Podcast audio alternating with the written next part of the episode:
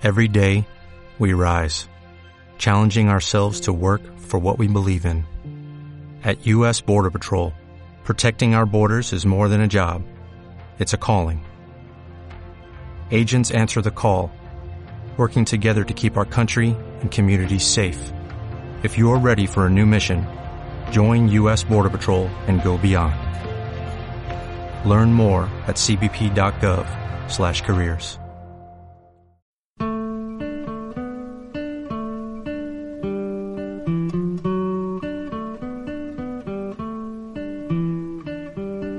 Un espacio dedicado a lo mejor del mundo del streaming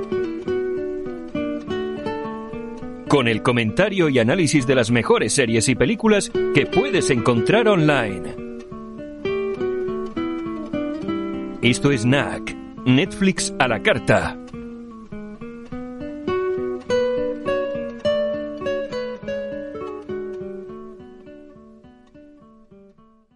¿Qué tal, Martín? ¿Qué tal, Antonio? ¿Cómo andas? Bueno, bien, aquí en casa escuchándote departiendo cosas, ¿no? De actualidad, como el coronavirus. ¿Hay, otros temas para hablar? Bueno, y ahora dejando los problemas de lado y nos centramos en, en este NAC, en el 4x17, en el que traemos dos series. Yo una española que mm, hasta ahora me ha gustado mucho, tú, Yo una serie norteamericana se llama Hunters, la serie de Amazon con Prime muy Video. buenos protagonistas. Excelentes protagonistas, así es. Bueno, Martín, pues si quieres empiezo yo. Sí. Perfecto. Voy. Yo traigo, como he dicho, una española, Las Chicas del Cable, a temporada 5. Esta en concreto, esta temporada está dividida en dos partes y visto la primera parte. Si te parece, escuchamos el trailer antes de nada. Muy bien, perfecto. La guerra es una tragedia que ocurre para casi todo el mundo en los boletines de noticias, pero ese no era mi caso. Sofía se ha ido. ¿A dónde? Bienvenido a España. Ay, Lidia. Habían pasado siete años desde que llegué a Estados Unidos. ¿Cuánto tiempo? Demasiado. Sofía, la hija de Ángeles. Se ha escapado de casa y ha vuelto a España para luchar en la guerra. He venido a buscarla. La encontraremos. Ya lo verás. Sofía perdió pronto a sus seres más queridos, pero nunca se quedó sola. Nos tenía a nosotras. Hay alguien que podría ayudarnos. Creí que iba a vestirse. No me importa demasiado la moda. Ya, y por lo que veo los modales tampoco. Quien toma decisiones elige su camino, controla su destino. No debería haber permitido que vinieras. ¿Crees que me hubieras parado? Yo creo que sois muy valientes. Sobre todo tú. No es valentía. Es ser fiel a uno mismo, cueste lo que cueste, hasta las últimas consecuencias. Voy a traerla de vuelta, sea como sea. Porque la guerra te obliga a endurecerte. Muy peligroso. Tienes que ser muy fuerte, ahora más que nunca. Tendríamos que hacer algo más. El odio no tiene antídoto, ¡Atención! pero hay algo que puede combatirlo. ¡Sofía! El amor.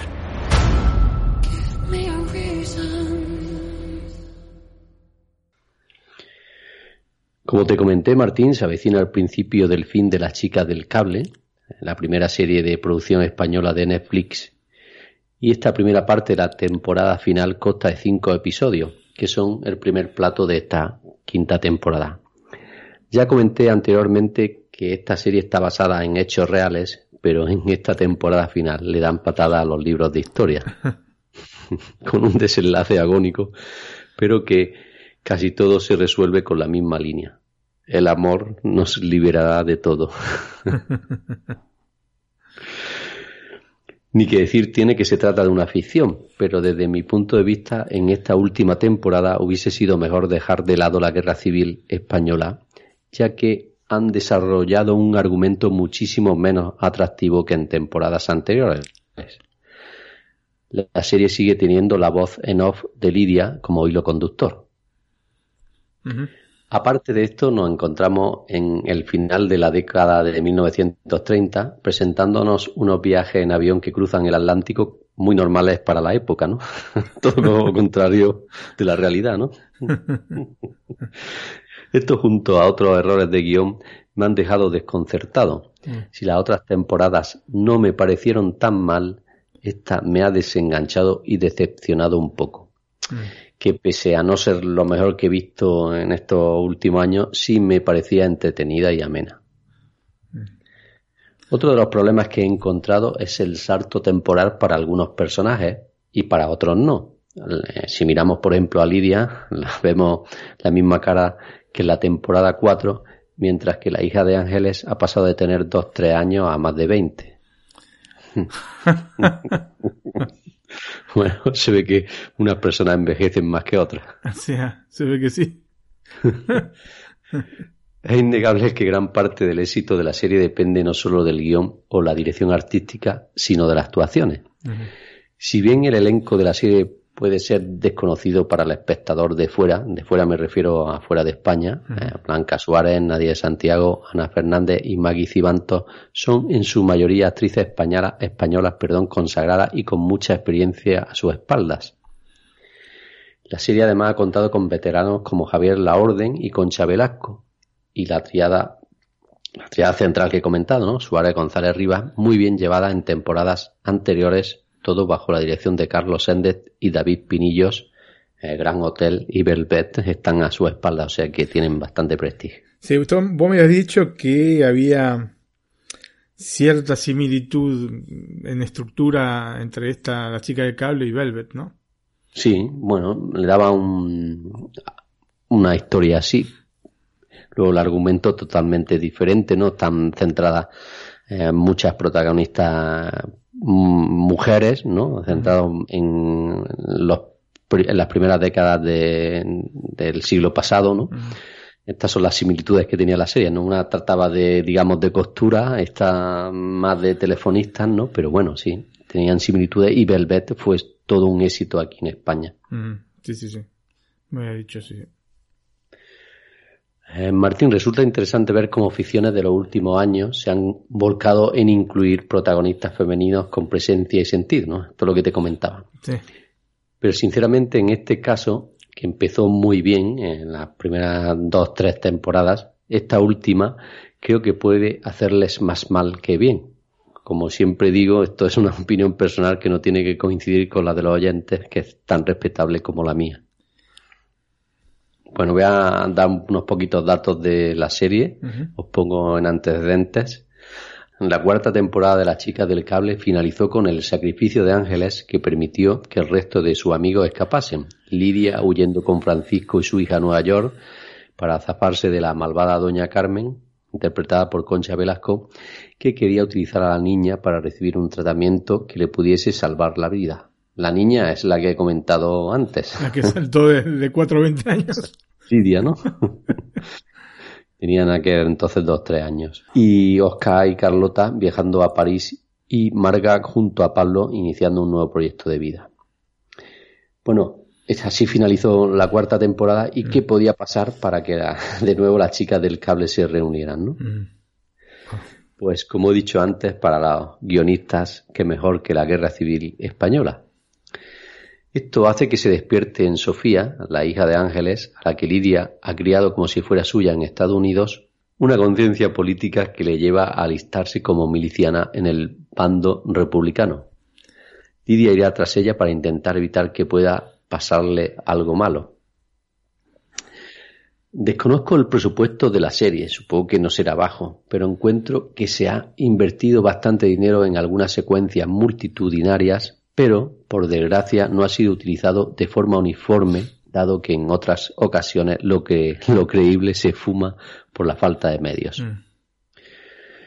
En cualquier caso, nos faltan los típicos ingredientes de las series del montón, embarazos, falsas muertes y villanos indestructibles que algunas veces hasta son de risa. bueno, sin embargo, los adictos a la serie, como en mi caso, se la tragarán de la misma forma que una hamburguesa del Burger King o del McDonald's. simplemente por el morbo de conocer el final. Ahora bien, queda claro que las chicas del cable no tienen mucho más que ofrecer. Es una pena que se baje tanto el listón precisamente cuando se llega al final.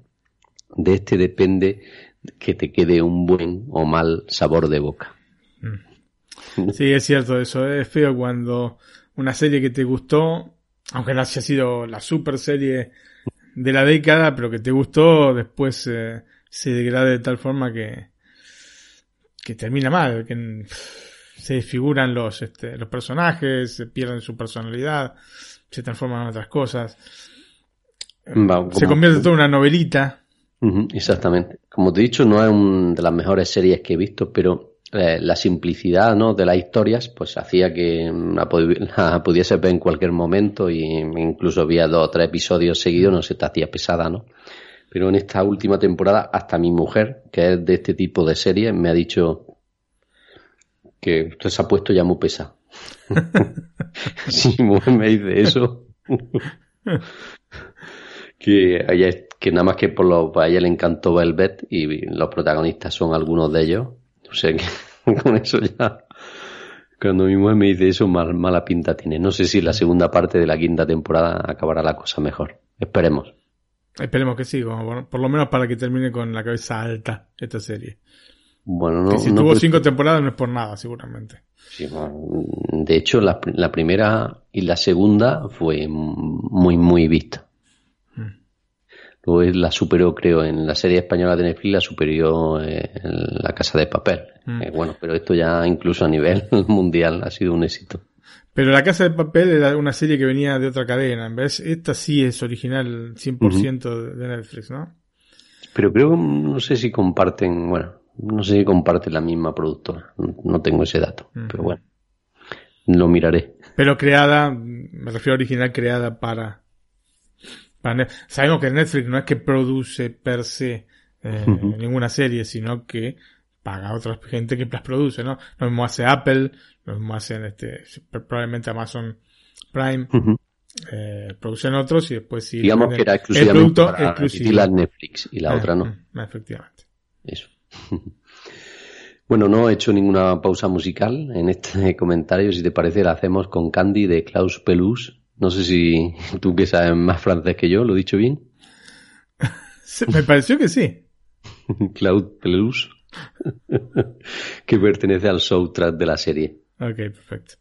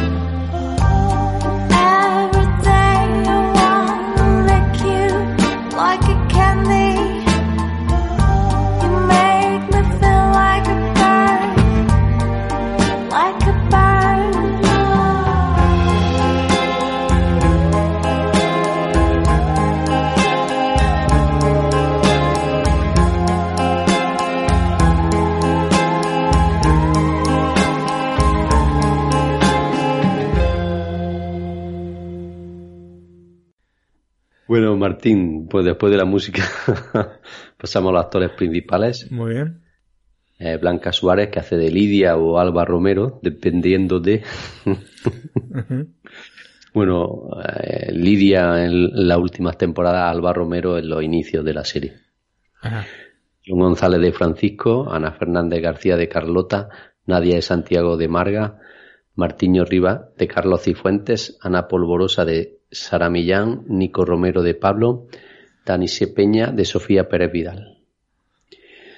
Bueno, pasemos a los datos técnicos. La primera parte de la temporada 5 de Las Chicas del Cable consta de cinco episodios titulados La guerra, el odio, el valor, el control y la locura. Muy apropiado. la calidad del vídeo, la calidad de vídeos 4K con HDR y el sonido Dolby Digital 5.1. Mm. En este caso lo, lo de esperas para una serie original de Netflix. Sí, sí. Es una idea original de Ramón Campos y Gema R. Neira en la producción ejecutiva encontramos a Ramón Campos y Teresa Fernández Valdés y la dirección está repartida entre Carlos Sendes, David Pinillos, Antonio Hernández y Ruyer Gual. Pues nada, Martín, te dejo a ti con tu serie que eh, tiene muy buena pinta. Así es, Antonio, tiene muy buena pinta. Ah, ¿Se quedará solo en la pinta? No. Escuchamos antes que nada el trailer en español, dale. Lo escuchamos. Ah, antes del trailer te quiero decir, es terrible el doblaje, es terrible. Yo eh, la vi en, Pero, inglés la... español? Sí, sí. Yo la vi en inglés la, la serie. y cuando vi este doblaje digo, pero ¿qué es esta voz de Al Pacino? Dios santo. Yo estoy acostumbrado. Pues Pacino. ¿Español de español o español? Español de España. ¿Sí? acento, sí, sí, sí. bueno, la escuchamos y después me decís. Una veces me ha pasado eso que he escuchado, sobre todo ahora que estaba viendo en, en Disney Plus eh, las películas de, de Star Wars o de ah. Arturito. bueno, ¿sabes qué pasa? Mira, yo estoy, acostumbrado a verlas en inglés, pero en especial eh, Al Pacino tiene un timbre de voz muy particular, un timbre de voz que se le ha dado con el correr de los años. Yo no sé si fumará o qué, pero es un, timbre de voz muy, muy particular de Al Pacino. Entonces, cuando puse, cuando encontré el trailer, lo pongo para escucharlo, digo, ¿qué es esta voz? ¿De dónde sale? bueno, la, primera persona que habla en el trailer es Al Pacino. Bueno, lo, lo dejo a que lo evalúen ustedes. Llega un momento en la vida en el que debemos elegir entre la luz y la oscuridad. Pero cuando el mundo está repleto de oscuridad, quizá la decisión ya está tomada. Durante millones de años se ha degradado y exterminado a la gente como nosotros. Pero ya basta. La maldad nos rodea. Y no olvidéis que esta maldad se gesta como un pequeño punto en su interior que crece rápidamente. Entonces se convierte en una plaga. Y no nos damos cuenta de tal maldad hasta que nos golpea. Por eso es el momento de actuar antes de que destruyan lo que lo que más queremos.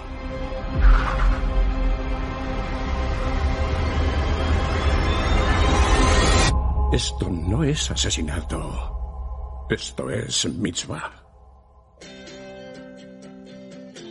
Bienvenidos a la cacería.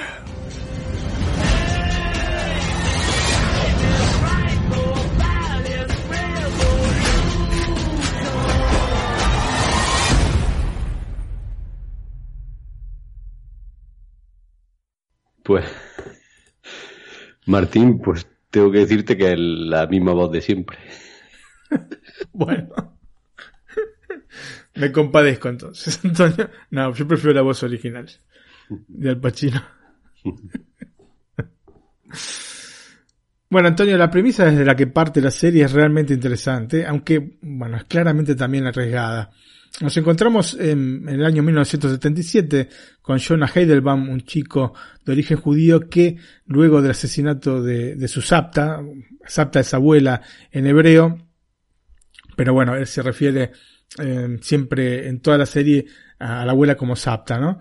Eh, una mujer que lo había criado y con quien tenía eh, un vínculo realmente estrecho, bueno, después de este suceso es tomado bajo el ala protectora de Meyer Offerman, que lo inserta en un heterogéneo grupo llamado Hunters, o bueno, la traducción sería los cazadores, formado principalmente por judíos sobrevivientes del Tercer Reich, que son acompañados por quienes simplemente quieren que se haga justicia con los criminales de guerra nazis. Por su parte tenemos otra trama que envuelve a una investigadora del FBI que se encuentra en medio de una guerra secreta entre dos facciones. Porque sí, bien tenemos a estos cazadores de nazis, por otro lado tenemos a los nazis que se han reagrupado y buscan crear el cuarto Reich. La agente del FBI entonces intentará armar el rompecabezas de la investigación eh, que incluye asesinatos bastante particulares por la dinámica en la que se produjeron, ¿no? Una trama general simple que está representada de manera perfecta en la misma intro de la serie que nos muestra un tablero de ajedrez con dos ejércitos y en ambos lados un rey para eliminar. En teoría todos estos ingredientes serían perfectos para un juego inteligente, ingenioso, lleno de golpes de escena, que los hay, y donde la estrategia es la que domina todos los movimientos. Es decir, como el mismo juego del ajedrez, ¿no? Que vemos al inicio, con movimientos razonados y si es necesario un sacrificio de piezas con el objetivo de mm, ganar la partida finalmente, ¿no? El problema radica en que el desarrollo del guion de la serie no utiliza estos elementos desde los que parte, lo que hace que pierda verdaderos enteros, reduciéndose simplemente a odio-venganza, ¿no? Em, esto se suma a una cierta confusión en lo que se quiere transmitir, combinando elementos de drama elevado y haciendo hincapié en sutilezas interpretativas, con otros en los que se apoya en el cine de explotación y por ende en un acercamiento al cine del estilo de Tarantino, ¿no? Y en especial a Bastardos sin Gloria o Malditos Bastardos, la película extraordinaria del año 2009, o a la más reciente Érase una vez en Hollywood, ¿no? Había una vez en Hollywood de 2019 que comentamos para el programa especial de los Oscars. Estos films son, digamos, que tomados como referencia para la idea general de esta historia alternativa. Por último, se nos presenta al grupo como una especie de vengadores o de la Liga de la Justicia, ¿no es cierto? Con personajes extremadamente definidos, casi iconográficos y constantes citaciones a cómics. O sea, de hecho los presentan a cada uno como si fueran superhéroes, ¿no es cierto? Parece como si los creadores de la serie no estuvieran seguros del camino a seguir, lo que nos brinda un producto que no llega a establecer una manera unívoca de tratar las temáticas planteadas y tiende a perderse dentro de una confusión sobre lo que quiere contar y cómo es que quiere contarlo. Lo cierto es que la mezcla de estos elementos entre escenas fuertes y una especie de sátira de género termina siendo chocante para el espectador. Es decir, pasamos de narraciones en los campos de concentración, que son sumamente serias y dramáticas, trágicas, a momentos, mm, entre comillas, ¿no? divertidos, en un vaivén emotivo que no termina de convencerme del todo, Antonio. Porque el problema pasa, por ejemplo, por mostrar de manera extremadamente seria las atrocidades de los nazis, y esto está bien, inmediatamente después tomar a la ligera y rozando el grotesco un homicidio con una ducha de gas en los años 70. Digamos que estas cosas generan más que nada incomodidad en el espectador. Ahora, yo no sé si era una cosa que estaba buscada por los creadores de la serie, generar este tipo de incomodidad, pero es muy chocante este, este contraste entre la tragedia real y, em, digamos, la sátira o la comedia, entre comillas siempre, porque no es que es una comedia de género, ¿no es cierto? Que vemos en algunos puntos de la serie. Y a veces en escenas que son contiguas, ¿no? Una después de la otra. Siguiendo este concepto, por ejemplo, tenemos a un par de villanos que son personas carentes de escrúpulos que creen fervientemente en la supremacía racial, pero que de alguna manera son caricaturizados como si se tratase de supervillanos de un cómic combinando brutales asesinatos con comentarios absurdos, ¿no? O ponerse a cantar mientras estás descuartizando a una persona. Entonces, como ves, este es un poco caótico todo lo que es la narración de esta serie. En lo que respecta al cast, debo decir que ha sido realmente bien elegido. Pero claramente esto no alcanza para cubrir el zigzag a que lo somete el. En lo que me atañe, el principal motivo para ver Hunters era la presencia de Al Pacino, en la primera serie de Al Pacino. Pero debo admitir que lamentablemente termina perdiéndose en la trampa que le impone el guion con un personaje que, a pesar de ser central, resulta anónimo, ¿no? Es héroe y villano todo en uno.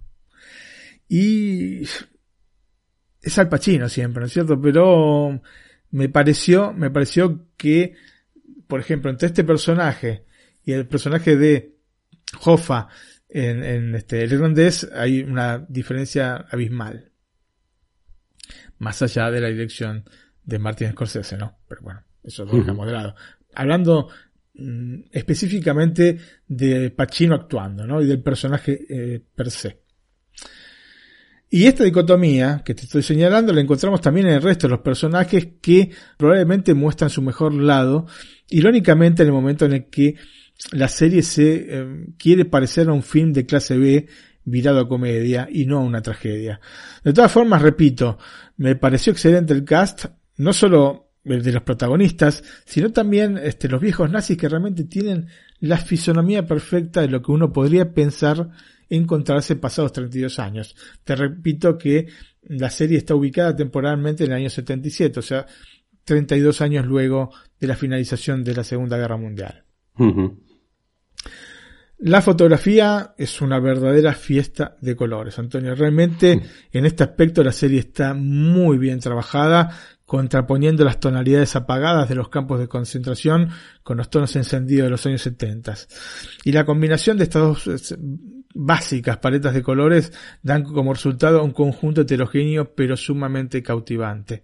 No hay escenas demasiado oscuras, hay, eh, hay, mucha luz este, en los momentos, especialmente en la década del 70, y esto contribuye a generar todo un ambiente, ya sea, te repito, con mucha luz en, la década del este, 70, como un ambiente más este, apagado, pero no oscuro, en, las escenas de, en los campos de concentración en la Segunda Guerra Mundial.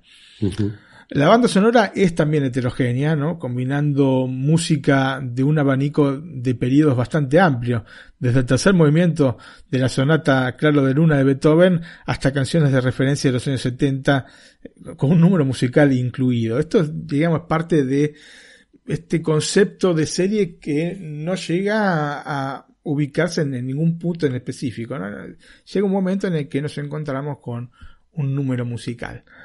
Em, me pareció bien que utilizaran el tercer movimiento de, la sonata Claro de Luna, bueno, conocida como Claro de Luna, creo que es la sonata número 14, porque generalmente se utiliza el primer movimiento. Es, muy clásico el primer movimiento. De hecho, por ejemplo, en la película Amada Inmortal, eh, Beethoven toca en un momento el primer movimiento. Pero este tercer movimiento, que es fantástico y que no parece de la misma sonata, eh, no se utiliza tanto. No es que no se haya oído jamás, pero que lo hayan utilizado acá me pareció un, toque realmente interesante. Más allá de las cuestiones ligadas a la trama y una clara incoherencia de edades y relaciones entre los protagonistas respecto a lo que la misma serie señala, por ejemplo, para aclarar esto antes de continuar, Jonah tiene 19 años y estamos en el año 77, o sea que claramente tendría que haber nacido entre el 57 y el 58. ¿No es cierto? Si es así, entonces su madre, que debería haber nacido entre el año 45 y 46, siempre según lo que nos dice la serie, tendría que haber dado a luz al niño cuando tenía entre 11 y 13 años, cosa que me parece un poco incoherente, especialmente si el chico nació en los Estados Unidos, ¿no es cierto? Y no dentro de un campo de concentración. ¿Y esto por qué tiene que haber nacido entre el 45 y el 46? Porque el último contacto que se tiene con la SAFTA de, de Jonah es eh, em, sobre el final de la Segunda Guerra Mundial, cuando ya está liberado el campo de concentración de Auschwitz, ¿no? Donde está eh, la abuela, y em, la abuela puede ser que esté embarazada, pero primero que no se le nota y después es el último contacto que tenemos. O sea, no tenemos un hijo que haya nacido en el campo de concentración anteriormente. Ergo, tiene que haber nacido después de ese año, o sea, entre el 45 y el 46, ¿no es cierto? Así que hay una incoherencia acá clarísima con las edades de los protagonistas. Más allá de que em, Al Pacino, ¿no? que interpreta al protagonista, al otro protagonista, o protagonista mayor, que es el Meyer Offerman, es un hombre que ya sabemos que tiene cerca de 80 años, ¿no es cierto? Si no los, ha pasado. Y acá figura ser una persona que em, tendría unos 30 años en el año 45. Ergo tendría que tener 60 años, no 80. Entonces, este serie, esta serie de incoherencias, yo me fijo mucho en estas cosas, siempre estoy calculando, eh, tengo este, esta enfermedad, Antonio, siempre estoy calculando las edades de los protagonistas para ver si este, casan justo con, con lo que nos están contando, y en este caso está totalmente este, corrido todo, ¿no es cierto? Ok, tampoco vamos a hacer un drama. Sí, no, pero me gusta que las tengan una, una cierta coherencia, especialmente tratándose de una serie que mm, ya desde el inicio te dice que está basado en hechos reales. Así que, ok, siempre la historia, de todas maneras, la historia central siempre es de ficción, pero eh, podrían haber hecho un poquito más. Lo que pasa es, claro, eh, pasa mucho en esta serie que han tratado de encajar con este, este digamos, a empujones, una trama que querían ellos dentro de un contexto histórico que se les ocurrió. Entonces, es muy difícil hacer calzar todo, digamos, los números como estos. O lo tendrían que haber hecho más joven al chico, pero entonces no tendría que haber hecho cosas que hizo, ¿no es cierto? O tendrían que haberlo trasladado más adelante en el tiempo, ¿no es cierto? La década del 80. Pero de esa manera no cuadraba con cómo querían hacer, este, encuadrar la obra con determinados eh, hechos históricos reales, como el gran apagón de Nueva York del año 77 justamente. Entonces, cuando quieres casar todo de esta manera, probablemente se te escapa mucha cosa. Y es lo que pasó en la serie. Mm, esto obviamente es una incoherencia mm, que no es menor para mí, pero lo peor es que hay numerosos errores históricos. Desde algunos banales, como por ejemplo la citación de, películas aún no estrenadas. En un momento llega eh, uno de los personajes que se llama eh, Lonnie Flash, que es un actor de, de obras teatrales eh, que ganó el premio Tony este, en Broadway, ¿no? Por una obra hecha en Broadway. Y, em, bueno, no, no, mira el caso lo que, lo que pasa, pero dice, me sentí como el chico de Kramer vs. Kramer en una película porno, en una versión porno de la película. Y Kramer vs. Kramer se estrenó en 79. O sea que faltan dos años todavía para que se estrenase. O sea que o tenía una visión sobre el futuro o eh, realmente ni siquiera prestaron la mínima atención a detalles. Esas son cosas banales, no, importan tanto. Pero hay cosas realmente importantes en las cuales yo creo que metieron la pata. A ver, no es necesario agigantar el significado de la Shoah, ni de los campos de concentración y exterminio, porque la realidad es tan impactante que este es un ejercicio inútil y que termina siendo perjudicial para la misma serie. El mismo Museo Estatal Auschwitz-Birkenau declaró a través de un tuit que en la serie hay un escenario de tortura que, y voy a citar lo que dijeron este, la gente del Museo Estatal de Auschwitz, dijeron, no es solo una tontería y una caricatura peligrosa esta representación de la tortura, que es este es una escena a la escena que se refieren es mm, en un tablero de ajedrez hecho con seres humanos no que se van matando son todos judíos y tenés este uno de los prisioneros del campo que jugaba ajedrez con el llamado eh, el, lobo no o que le dicen le dicen el lobo en la serie la cuestión es que eh, se van matando no y tienen que matarse entre ellos y agrega, ¿no? O sea, repito, no es solo una tontería y una caricatura peligrosa. También le da la bienvenida a futuros negadores de la Shoah. Claro, porque si vos exponés como real, ¿no? Una cosa que no pasó, entonces te prestás a que, los negacionistas, ¿no? Que, gente, no, no, sé ni cómo mencionar, gente que niega una cosa tan evidente.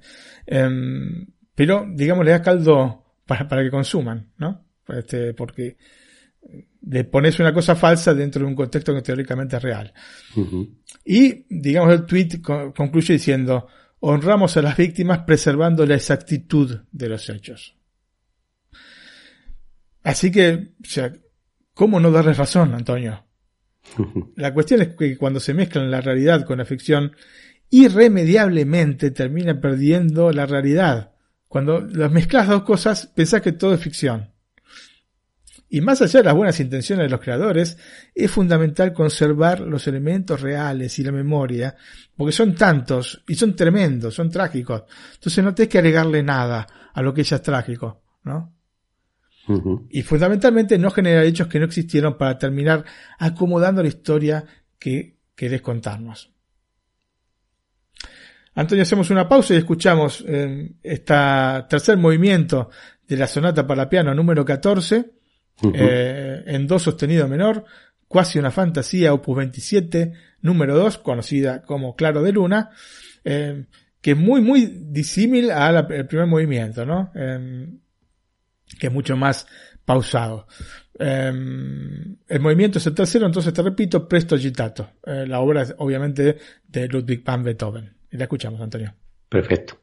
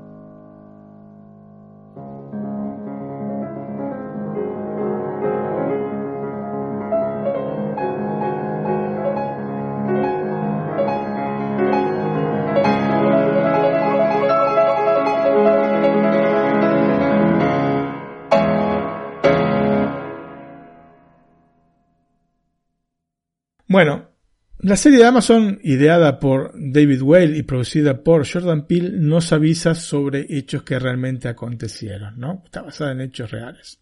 Ahora, sacando de lado esta atmósfera de cómic, ¿no? Creada para la serie, ¿cuánto de lo que vemos realmente ocurrió?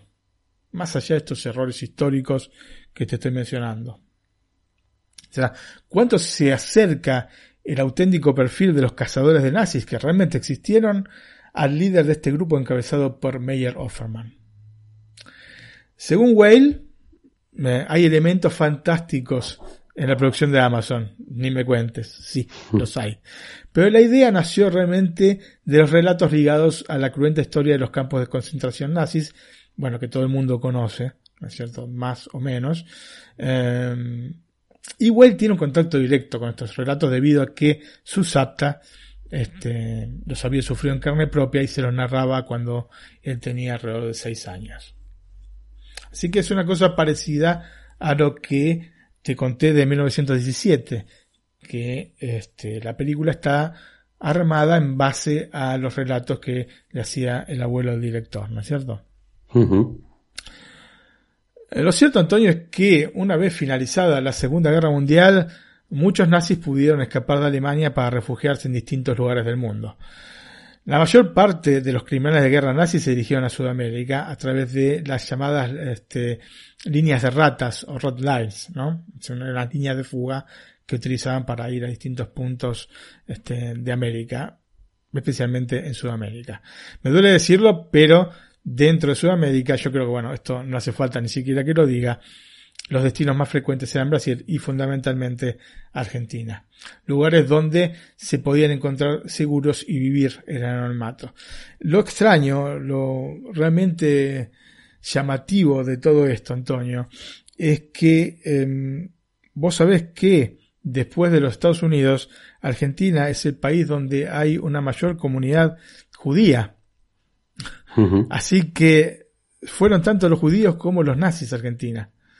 Es una cosa que yo siempre me, me pregunto cómo es posible todo esto, ¿no? Y un poco te pinta el perfil de país del que vengo, porque es un país realmente extraordinario, pero terrible a la vez, ¿entendés? Entonces, eh, esto realmente, siempre a mí, yo cada vez que me pongo un poco a leer sobre todos estos temas, la verdad que muchas veces me da, muchas veces, siempre que leo sobre los nazis en Argentina, que es una realidad, me da, me da bastante vergüenza. Em, de todas formas, los países sudamericanos no eran los únicos elegidos por los nazis y por los fascistas, porque bueno, Estados Unidos era una meta ambicionada por esta gente y de hecho hay importantes capturas de nazis que se realizaron justamente en los Estados Unidos. Por ejemplo, Hermine eh, Brownsteiner Ryan, conocida como la yegua pisoteadora, que fue una guardia femenina de campo de exterminio de Ravensbrück y posteriormente de Magdanek, conocida por su crueldad y brutalidad. El apodo se lo ganó por haber matado a mujeres a pisotones, Antonio. La cuestión es que, eh, discúlpame, en mayo de 1945 huyó del campo de Ravensbrück para eludir al ejército soviético. Yo no, no, a veces cuando leo estas cosas, ¿viste? No, es, realmente son fuertísimas. Bueno, la verdad que sí, ¿no? yo pienso algunas veces como la gente tiene tanta maldad, ¿no? Sí, sí, sí, sí, efectivamente.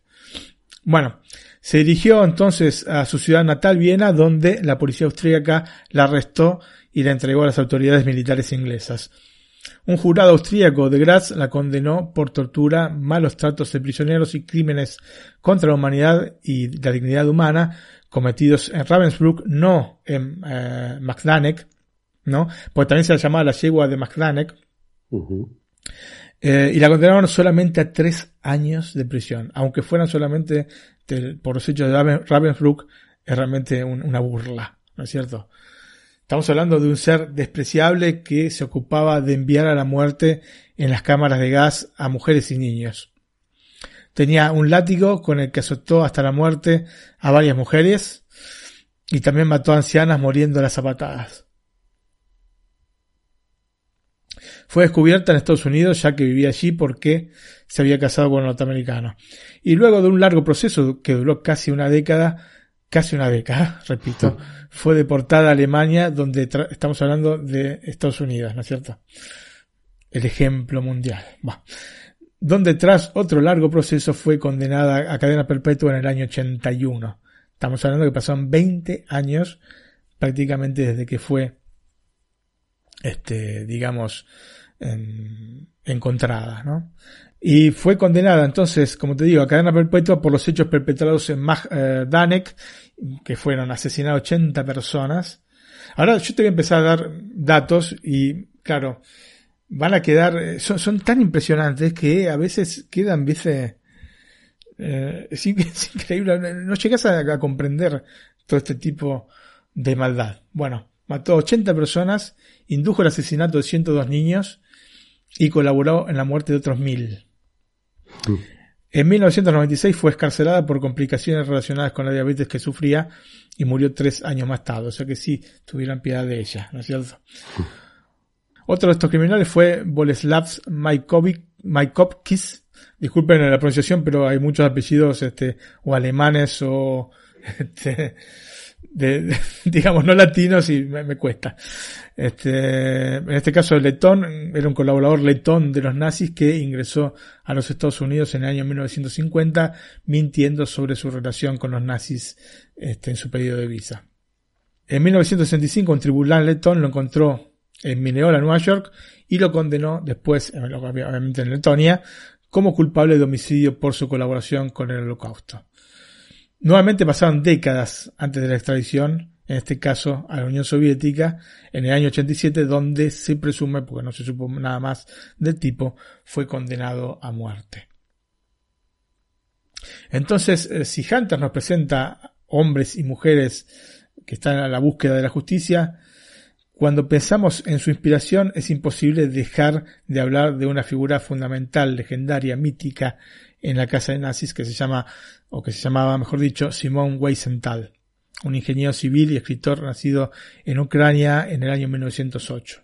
Un hombre que vivió en primera persona los campos de concentración, en, este, en específico el de Mauthausen-Gusen, donde murieron 100.000 personas. O sea, los números que te digo son 100.000 personas. Cuando fue liberado en 1945 tenía 36 años y pesaba menos de 45 kilos. Simón, junto a otros 30 voluntarios, fundó en 1947 el Centro de Documentación Judía en Linz, en Austria, cuyo propósito consistía en recoger información sobre los responsables de crímenes cometidos durante la Shoah, de manera tal de encontrarlos y procesarlos. Atención, de manera tal de encontrarlos y procesarlos, no de matarlos. ¿No es cierto? Esta es una pequeña diferencia con Hunters. Poco después del final del conflicto, tanto la Unión Soviética como los Estados Unidos, o sea que comenzaron a ocuparse cada vez menos eh, de esta problemática, con una justificación que se da, o sea, es injustificable, ¿no? Pero los motivos los explican dentro de la serie, ¿no? Están ligados a las mentes alemanas que sirvieron entre estas cosas a llevar el hombre a la luna, ¿no? Em, entonces, ante este, digamos, desidia por parte de los Estados Unidos y los, este, la Unión Soviética, Weisenthal se encontró en la posición de deber continuar solo su batalla en la búsqueda de hacer justicia y ayudar a las víctimas de la Segunda Guerra Mundial. El aporte de Weisenthal fue esencial para la captura, por ejemplo, de Adolf Eichmann, uno de los ideadores de la tristemente célebre solución final de la cuestión judía, que eh, fue procesado en Israel y condenado a muerte en el año 62. Mm, luego de mm, la guerra, Eichmann fue capturado por los norteamericanos, pero logró escaparse de un campo de detención, eludiendo de esta manera los juicios de Nuremberg del año 45 y del 46. Vivió hasta 1950 en Baja Sajonia y luego se trasladó bajo una identidad falsa, obviamente, a Argentina. Em, en Argentina vivió en, inicio en, este, la ciudad de Buenos Aires después se trasladó a Tucumán, hizo llevar a toda la familia, estuvieron viviendo, pero cualquier cosa que hacía el tipo era una nulidad, así que le salía mal, hasta que Bomir Antonio reabrió la fábrica de Mercedes-Benz. Y hay una vinculación que yo, hasta antes de hacer esto, este, este programa no la conocía, entre Mercedes-Benz y los nazis. Es así que entró como jefe de planta de Mercedes-Benz en Argentina. Eichmann. ¿No es cierto? Eh, yo no sé si conocí esta relación Mercedes-nazis, pero realmente es lamentable. Bueno. Em, la cuestión, bueno, es que eh, la ayuda de Weisenthal permitió que la Mossad, la Mossad es los servicios secretos de, los israelíes, capturara al criminal nazi y lo trasladara a Israel para su juicio y posterior ejecución. El aporte de Weisenthal se puede ver en muchos otros casos, más allá de este de Eichmann, como la captura de Karl Silberbauer, un oficial de la Gestapo responsable del arresto de Ana Frank, y también en la del comandante de los campos de concentración de Treblinka y Sobibor, son dos campos de concentración que estaban en Polonia, Franz Tangl, ¿no? el tipo, y de la mencionada Hermine Braunsteiner Ryan, ¿no? esta que te dije al principio, la, la yegua, casi digo un improperio, Antonio, la yegua pisoteadora. Eh, mm. Bueno, la cuestión es que el accionar de Weisenthal ayudó a la justicia a encarcelar a más de mil nazis aunque muchos pudieron evadir la prisión. Solamente pensemos los tiempos bíblicos para las extradiciones y nos vamos a dar cuenta que mucha de esta gentuza pudo zafar de la situación.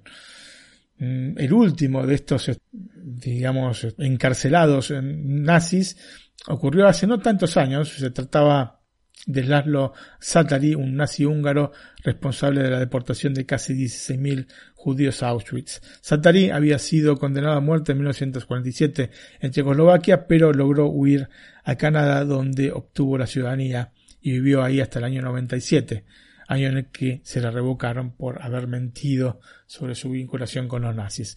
En ese momento se trasladó a Budapest, donde fue descubierto por periodistas del diario británico The Sun en el año 2012.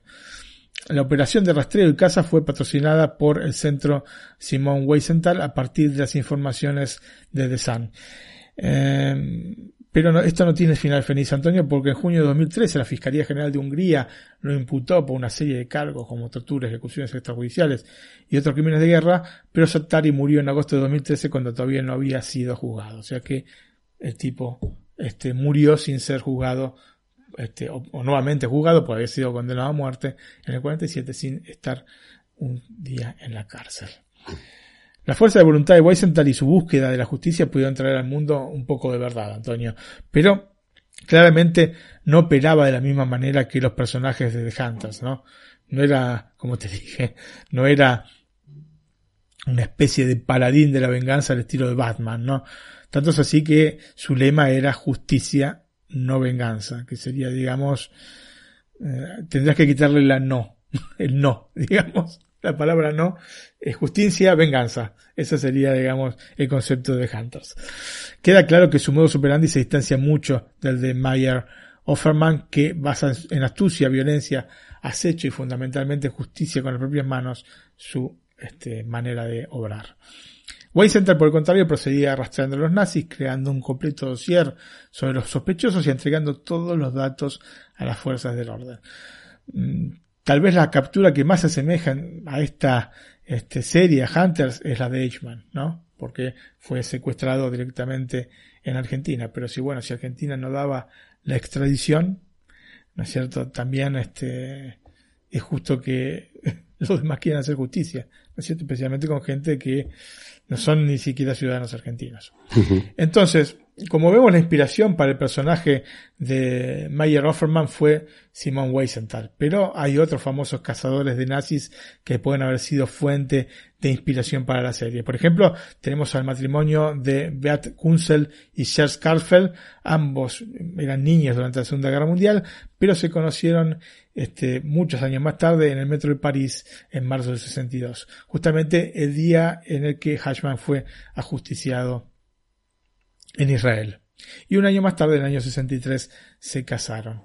Em, desde ya que se los puede este, digamos, hacer el paralelo con dos personajes de la serie que son Murray y Mindy Markowitz, ¿no es cierto? Porque también es un matrimonio, en, este caso un matrimonio que ha estado en un campo de concentración y con una situación más allá de la del mismo campo de concentración dramática extra, digamos, ¿no? Que no voy a mencionar porque no quiero hacer ningún tipo de spoilers. Me he tratado de mantener lejos de los spoilers, Antonio. Bueno, la cuestión que ella era cristiana e hija de un soldado de la Wehrmacht, ¿no? que es la, las fuerzas este, em, alemanas, ¿no? de los soldados alemanes, y él un judío que pudo eludir el exterminio gracias al sacrificio del padre que lo escondió en un armario antes de ser capturado y llevado a Auschwitz, donde fue asesinado. La vida de este matrimonio fue muy activa, Antonio girando por el mundo en busca de nazis para capturar sin miedo de enfrentar o dar una bofetada a esos monstruos en el sentido más acabado y literal de la palabra. Y te voy a explicar por qué te digo esto. Uh, Beth, o Pitt, de hecho, es conocida por haber enfrentado al canciller de Alemania Occidental este, de esa época, se llamaba Kurt George Kissinger, eh, que era un, hombre del partido CDU, Unión Democrática Cristiana de Alemania, reclamando en el año 68, en el año en que era este primer ministro este Kissinger, eh, su renuncia por haber sido miembro del partido nazi y subdirector del departamento de radiodifusión del Ministerio de Asuntos Exteriores de la Alemania nazi. Obtuvo como resultado su primer arresto, que afortunadamente fue breve. No satisfecha con esto, a, todo esto te digo que cuando se lo dijo, no es que este, se puso a, declamar delante de, algún órgano oficial, sino que fue hasta la Cámara de Diputados y se lo dijo en la cara, así nomás, ¿no es cierto? Em, no satisfecha con esto, por haber pasado este, una noche en la cárcel, este, y lógicamente porque no se podía quedar satisfecha con eso, en, un congreso de la CDU en Berlín se subió al podio donde estaba este Kissinger, le dio una cachetada y le gritó en la cara, nazi, nazi, ¿no? Y esta vez fue condenada a un año de reclusión, pero el abogado Horst Mahler logró reducir la condena a cuatro meses de condicional. Con esto, eh, Bitt obtuvo la satisfacción de sensibilizar a la opinión pública y hacer perder las elecciones a este criminal de guerra. Así que esto es una historia por lo menos que termina bien. En el año 1971, Bitt y Serge Klasfeld localizaron en Colonia, Alemania, al organizador de la deportación de más de 70.000 judíos de la Francia ocupada. Se llamaba Kurt Litzka, quien era el jefe de la Gestapo en París. De hecho, Litzka había organizado el 20 de enero del año 1941 una reunión en París para discutir sobre los judíos franceses, donde afirmó que para resolver el problema judío en Francia había que aplicar las medidas tomadas por el Reich. El matrimonio este, lo filmó mientras salía de su casa y enviaron el documento a los medios de comunicación. La cuestión es que en poco tiempo esta filmación dio la vuelta al mundo y esto hizo reabrir oficialmente el caso de Lischka. Beate Serge intentaron de todas las maneras posibles convencer a las autoridades alemanas de conceder la extradición a Francia para ser juzgado, pero no lo consiguieron. Ante la indiferencia, eh, entonces, que, estaba manifestando el gobierno alemán, intentaron secuestrarlo a Arichka, aunque sin éxito. Pero para llamar la atención este, la opinión pública, Beate se autoacusó del hecho, por lo que fue encarcelada en Alemania. Pero bueno, luego de dos meses y por las protestas internacionales la pena se suspendió y quedó libre. El proceso de Lichka comenzó recién en el año 79 y en el Tribunal de Colonia, concluyéndose a inicios de 1980 con una condena a solo 10 años de prisión. Mm. Es, terrible, la, cantidad de años que le dan, yo, te digo, un, este, por un asesinato te dan de, de, este, de 8 a 25 años, creo, en Argentina. Yo digo, mandás al muere a 70.000 personas. Te ponen 10 años. Mm. Eh, entre otras misiones llevadas a cabo también por el matrimonio Carfer encontramos la campaña de 1986 contra Kurt Waldheim, presidente de la República de Austria y anteriormente secretario general de las Naciones Unidas. Repito, secretario general de las Naciones Unidas, quien había mentido sobre su etapa en la Wehrmacht y su relación con el partido nazi. ¿no? Había dicho que sí, había, había sido reclutado, pero que había estado enfermo y que prácticamente no había hecho nada. Cosa que era mentira. También fue fundamental la participación del matrimonio en la condena a prisión perpetua de Alois Brunner, responsable del asesinato de 130.000 judíos. Su éxito más importante lleva el nombre de Klaus Barbie, mejor conocido como el carnicero de Lyon, este, un hombre que luego de la guerra había podido salvarse de los juicios de Nuremberg infiltrándose en los servicios secretos norteamericanos. En el año 1955 se refugió en Bolivia bajo el seudónimo de Klaus Altmann. Y en el año 71 el Procurador General de Múnich declaró cerrado el caso Barbie por falta de pruebas. Bueno. Pocos meses más tarde los Carfer lo encontraron, pero el gobierno boliviano negó la extradición. En el año 81 fue depuesto el gobierno boliviano que negó la extradición y en los siguientes 14 meses se alternaron tres gobiernos militares para el retorno de la democracia en el año 82 con el triunfo de Hernán Siles eh, Suazo en las elecciones presidenciales. En el 83, Barbie fue extraído a Francia y procesado en 1987, donde fue acusado, más allá de la imputación de crímenes contra la humanidad, de los siguientes crímenes. Masacre de 22 rehenes en el edificio de la Gestapo en 1942, el arresto de tortura de 19 personas en el año 43, el fusilamiento de 42 personas, entre ellas 40 judíos, entre 1943 y 1944, y el fusilamiento de 70 prisioneros en la cárcel de Montluc-Avron en Lyon, entre otros crímenes que cometió este bárbaro. Hmm. Eh, Tampoco estuvo mal este, ¿no? Sí. Es que son así. Son así la mayor parte eh, de esta gente que siempre se defendían diciendo que habían actuado bajo la obediencia de vida, ¿no? Cuando hmm. te ordenan desde arriba hacer algo. Pero va mucho más allá de esto, ¿no? Muchas de las acusaciones que recibió este carnicero de León debieron ser retiradas debido a la legislación que establecía que los crímenes de guerra que tuvieron lugar en la Francia de Vichy ¿no? ¿Te acuerdas de Francia Vichy que hablamos en la, para, cuando hablamos de la película Casablanca? Prescribían a los 10 años. Ya eran franceses también. El 4 de julio de 1987 la Corte del Tribunal de Lyon lo condenó de todas maneras a cadena perpetua por crímenes contra la humanidad. Y el 25 de septiembre de 1991 Klaus murió de leucemia en la cárcel de Lyon. O sea que solamente cuatro años estuvo preso este hombre. Beate y Serge viajaron a Chile y Paraguay en los años 84 y 85 e intentaron atrapar a quienes creían que estaba vivo, que era Joseph Mengele y Walter Rauf. Walter Rauf fue quien creó formas eficientes para la eliminación de personas. De hecho, entre 1939 y 1941 se mataron a 200.000 enfermos mentales en cámaras de gas con monóxido de carbono. Fue él quien propuso, oí esto porque es terrible, crear cámaras de gas móviles, que consistían en lanzar gas este, del escape de los autos, ¿no? de los camiones, mejor dicho, que llevaban a 25 o 60 personas, entre 25 y 60, ¿no? estaban atrapadas dentro del mismo y que morían sofocadas o envenenadas por la saturación de estos gases. Mientras, vos fijate, esta mente retorcida, el vehículo que los transportaba viajaba al lugar donde serían sepultados murieron en estos terroríficos viajes mortales 100.000 personas. O sea, los números son increíbles. increíbles. son creíbles, pero son tremendos. Sí. En lo que respecta a Mengele, uno de los nazis más crueles, aprovechó su paso por Auschwitz para realizar experimentos con seres humanos. Podía analizarlos, operarlos, mutilarlos y matarlos sin ser expuesto a ningún tipo de responsabilidad. Hay una película con Gregory Peck de la década del 70 o inicio de la década del 80 se llama Los Niños de Brasil, que justamente habla de Mengele.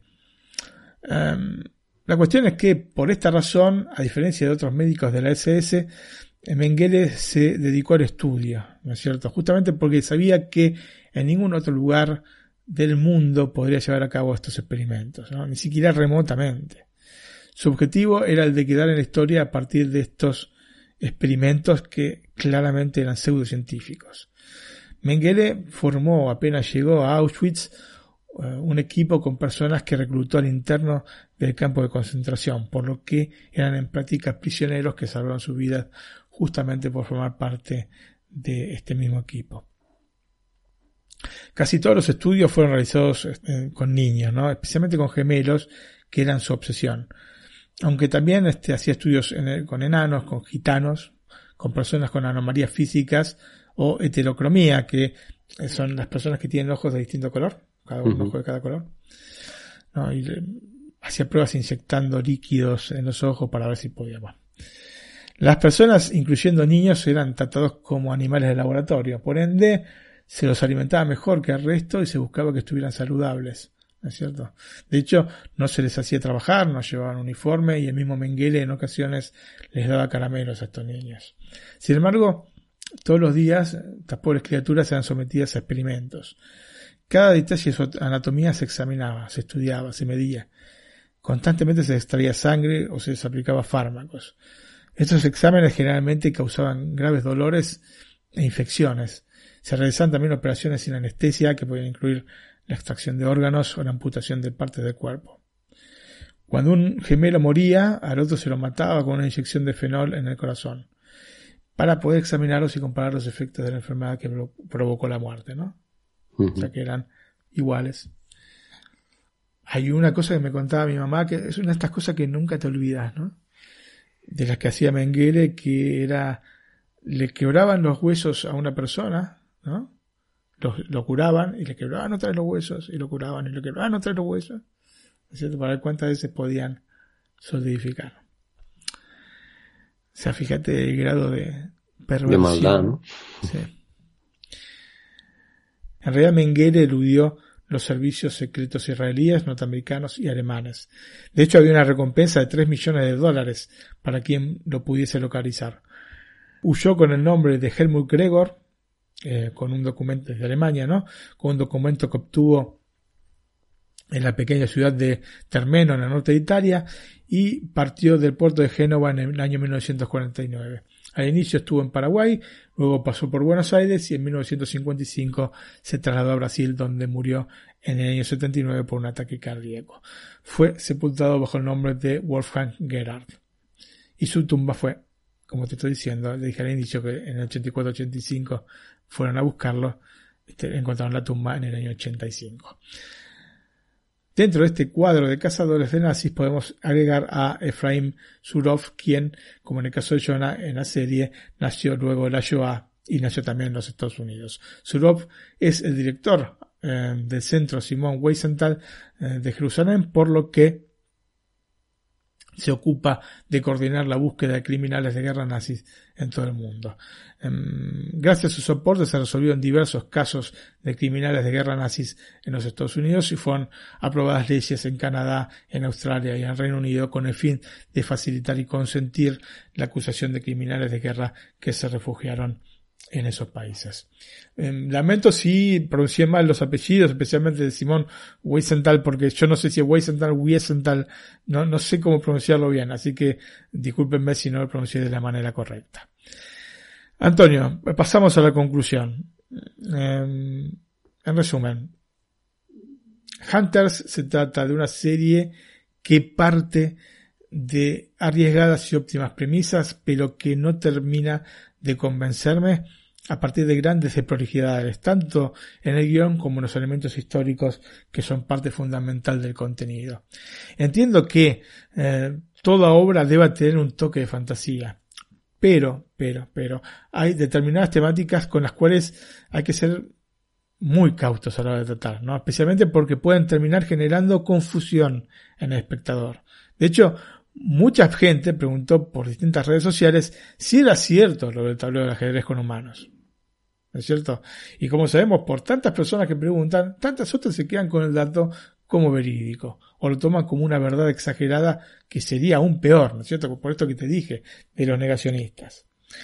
Claramente creo que no es ético presentar un producto señalando que está basado en hechos reales y luego comenzar a deformar la realidad para ajustarla a lo que se pretendía contar en la historia. No puedo negar que esta Hunters para mí, para mí, ¿eh? ha sido una enorme decepción porque partía de una base realmente interesante y contaba con actores de primerísimo nivel. Además elegidos muy bien para cada papel. Con todo esto no quiero decir que es una serie que no se deja ver. De hecho se deja ver y este, la vi sin necesidad de decir, bueno, Dios mío, tengo que terminarla.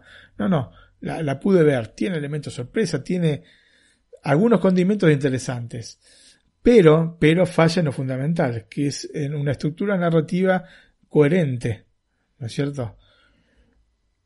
Y este, en esta deformación de la realidad, porque si vos lo pretendés este, mostrar de una determinada manera, tienes que ceñirte a lo que estás este, pregonando, ¿no es cierto? Basado en hechos reales, ok.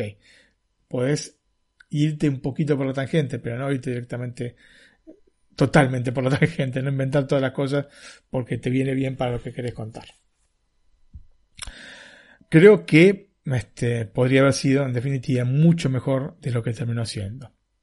Se dejaron las puertas abiertas de par en par para una segunda temporada. Aunque yo sinceramente dejaría la historia como está y bueno, pasemos a otro tema, ¿no? o al mismo, pero trató Sí, puede ser Hunter, pero de otro tipo, ¿no? Claro, ha habido, ha habido este, películas sobre este, estos cazadores de nazis. Esto me parece demasiado, demasiado al estilo Hollywood, ¿no es cierto? Entonces, eh, no sé, me parece que son temas que merecen, aparte por respeto a los verdaderos cazadores, que se pusieron a un nivel superior de los nazis, ¿no es cierto? Los nazis eran animales que hacían todas estas cosas. Injustificables pero que tenían que ser enjuiciados con las leyes este, vigentes, no matados, porque si no bajas al mismo nivel. O sea, si vos matás a un nazi, como un nazi te, mató a un judío, entonces estás en el mismo nivel. Entonces, no fue así la cosa con los cazadores, ¿entendés?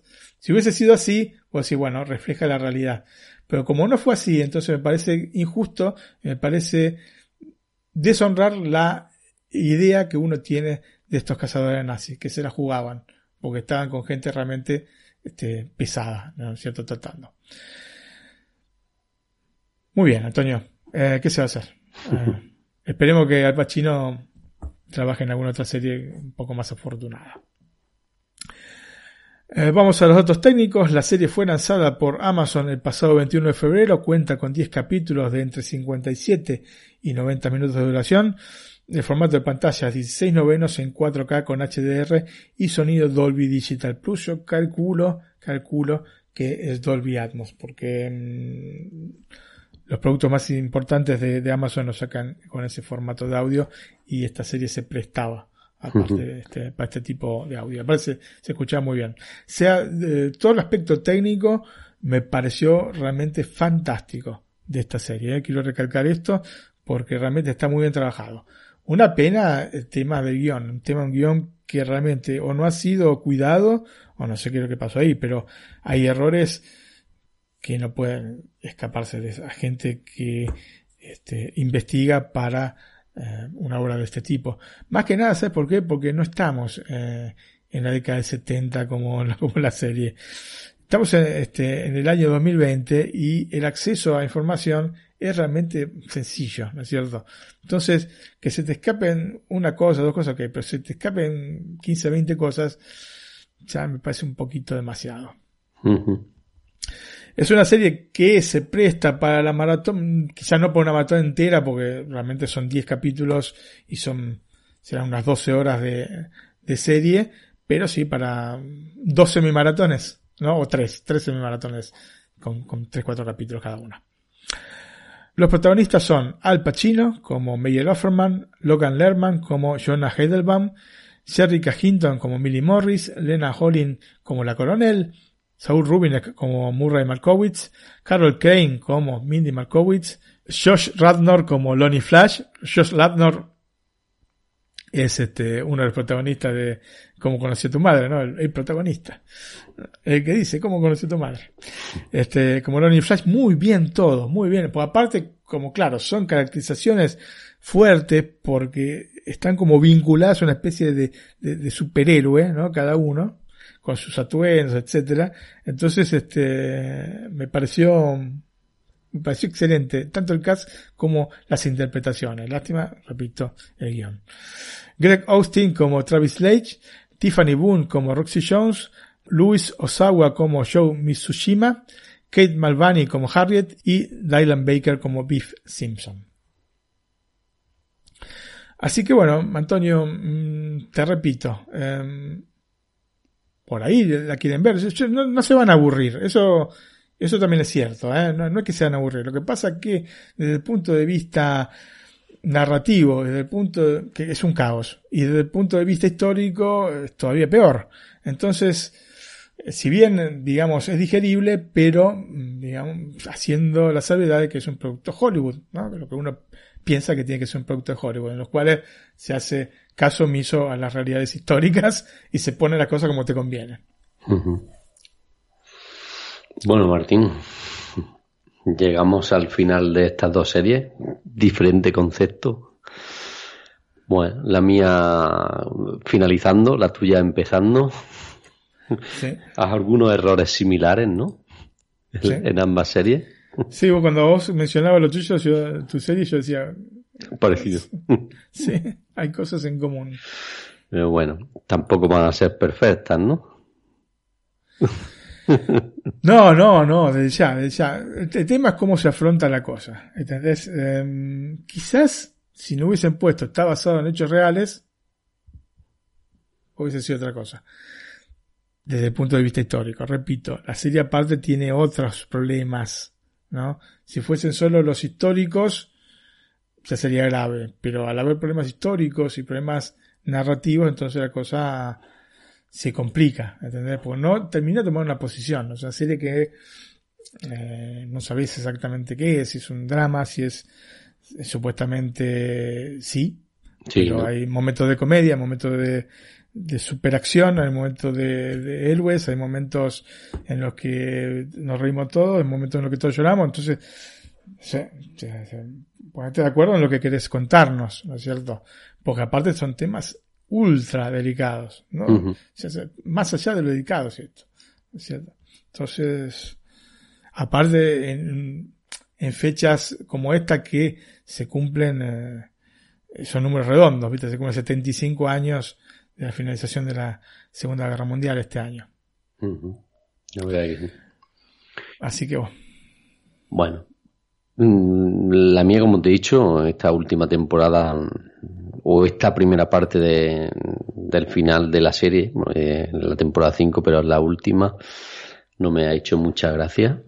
No, no, sé si es que han querido dejar para la segunda parte, para lo que comentaba, ¿no? Para dejarnos con un buen sabor de boca o que realmente no tenía mucho más que dar, ¿no? A mí me ha dado esa, esa impresión que no tenía mucho más que dar la serie, pero bueno. Bueno, esperemos que la segunda parte Mejor. de la temporada. ¿Vos sabés cuándo la van a estrenar? No, todavía no se sabe. Yo creo que será para mm, final de año. Supongo que después de septiembre lanzarán esta segunda parte. Ahora se lleva mucho esto de en el mismo año lanzar dos veces la serie.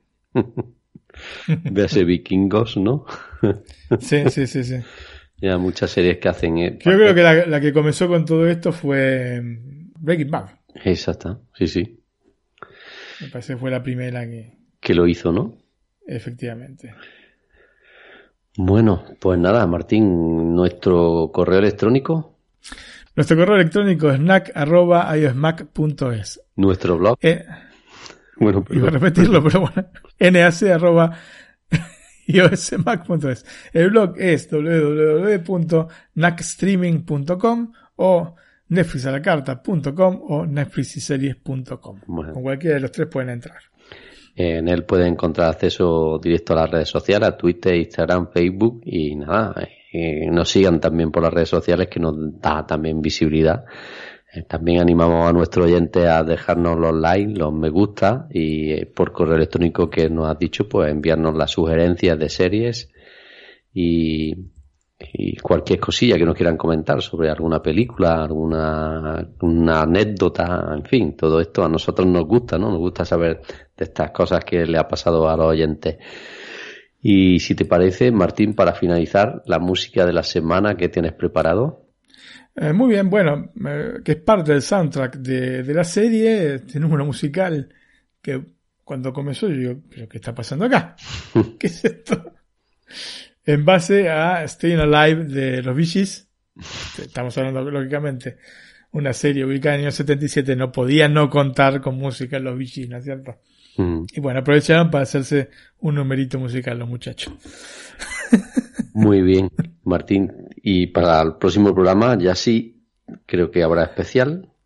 Para el próximo programa hay especial. Antonio, la primera parte del especial van a ser dos partes. Y bueno, este ya estoy finalizando con los últimos detalles. Muy bien, Martín, pues nada, emplazamos a nuestros oyentes al próximo programa, al especial de... De... Lo dejamos ahí. Lo dejamos ahí. Punto suspensivo. Algunos ya lo sabrán por el chat, ¿no? No, yo creo que no lo dije. ¿Ah, no? Bueno. Vos pues- solo nada más, Antonio. Pues lo dejamos en sorpresa. Así que... Un abrazo. Abrazo, gente. Gracias, ¿eh? Gracias. Chao. Hasta la próxima. Chao, chao.